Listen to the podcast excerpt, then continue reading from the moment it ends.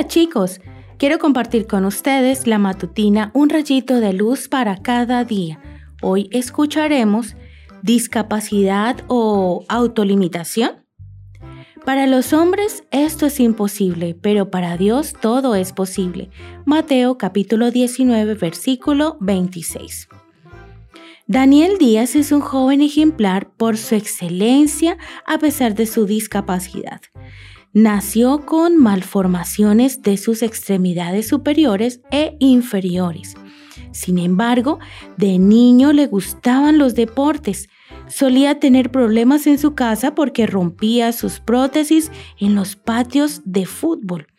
A los 16 años se enteró de los Juegos Panamericanos y decidió participar en tan importante evento. Daniel comenzó a tomar clases de natación con el objetivo de llegar a esa importante competencia. En su octava lección ya era capaz de nadar cuatro estilos diferentes.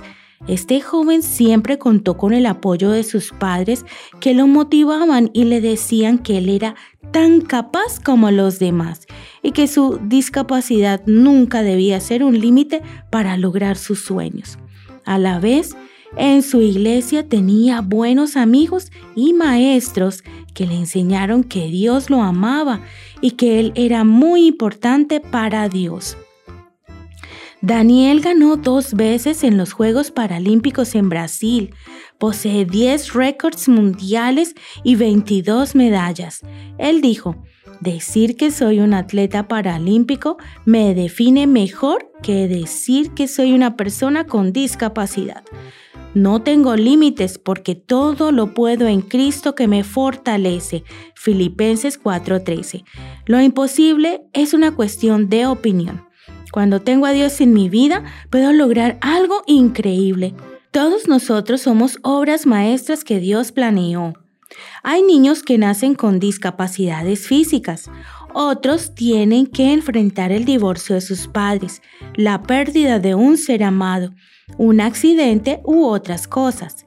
Esto puede provocar incapacidad emocional o psicológica.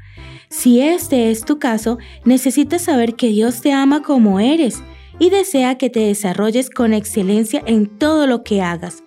Si tienes sueños, puedes lograrlos con la ayuda de Dios y mucho esfuerzo de tu parte. No te limites por tu discapacidad física o emocional. Muchos se lamentan por eso, sintiendo pena de sí mismos, y eso los inmoviliza a actuar y luchar por hacer cosas grandes.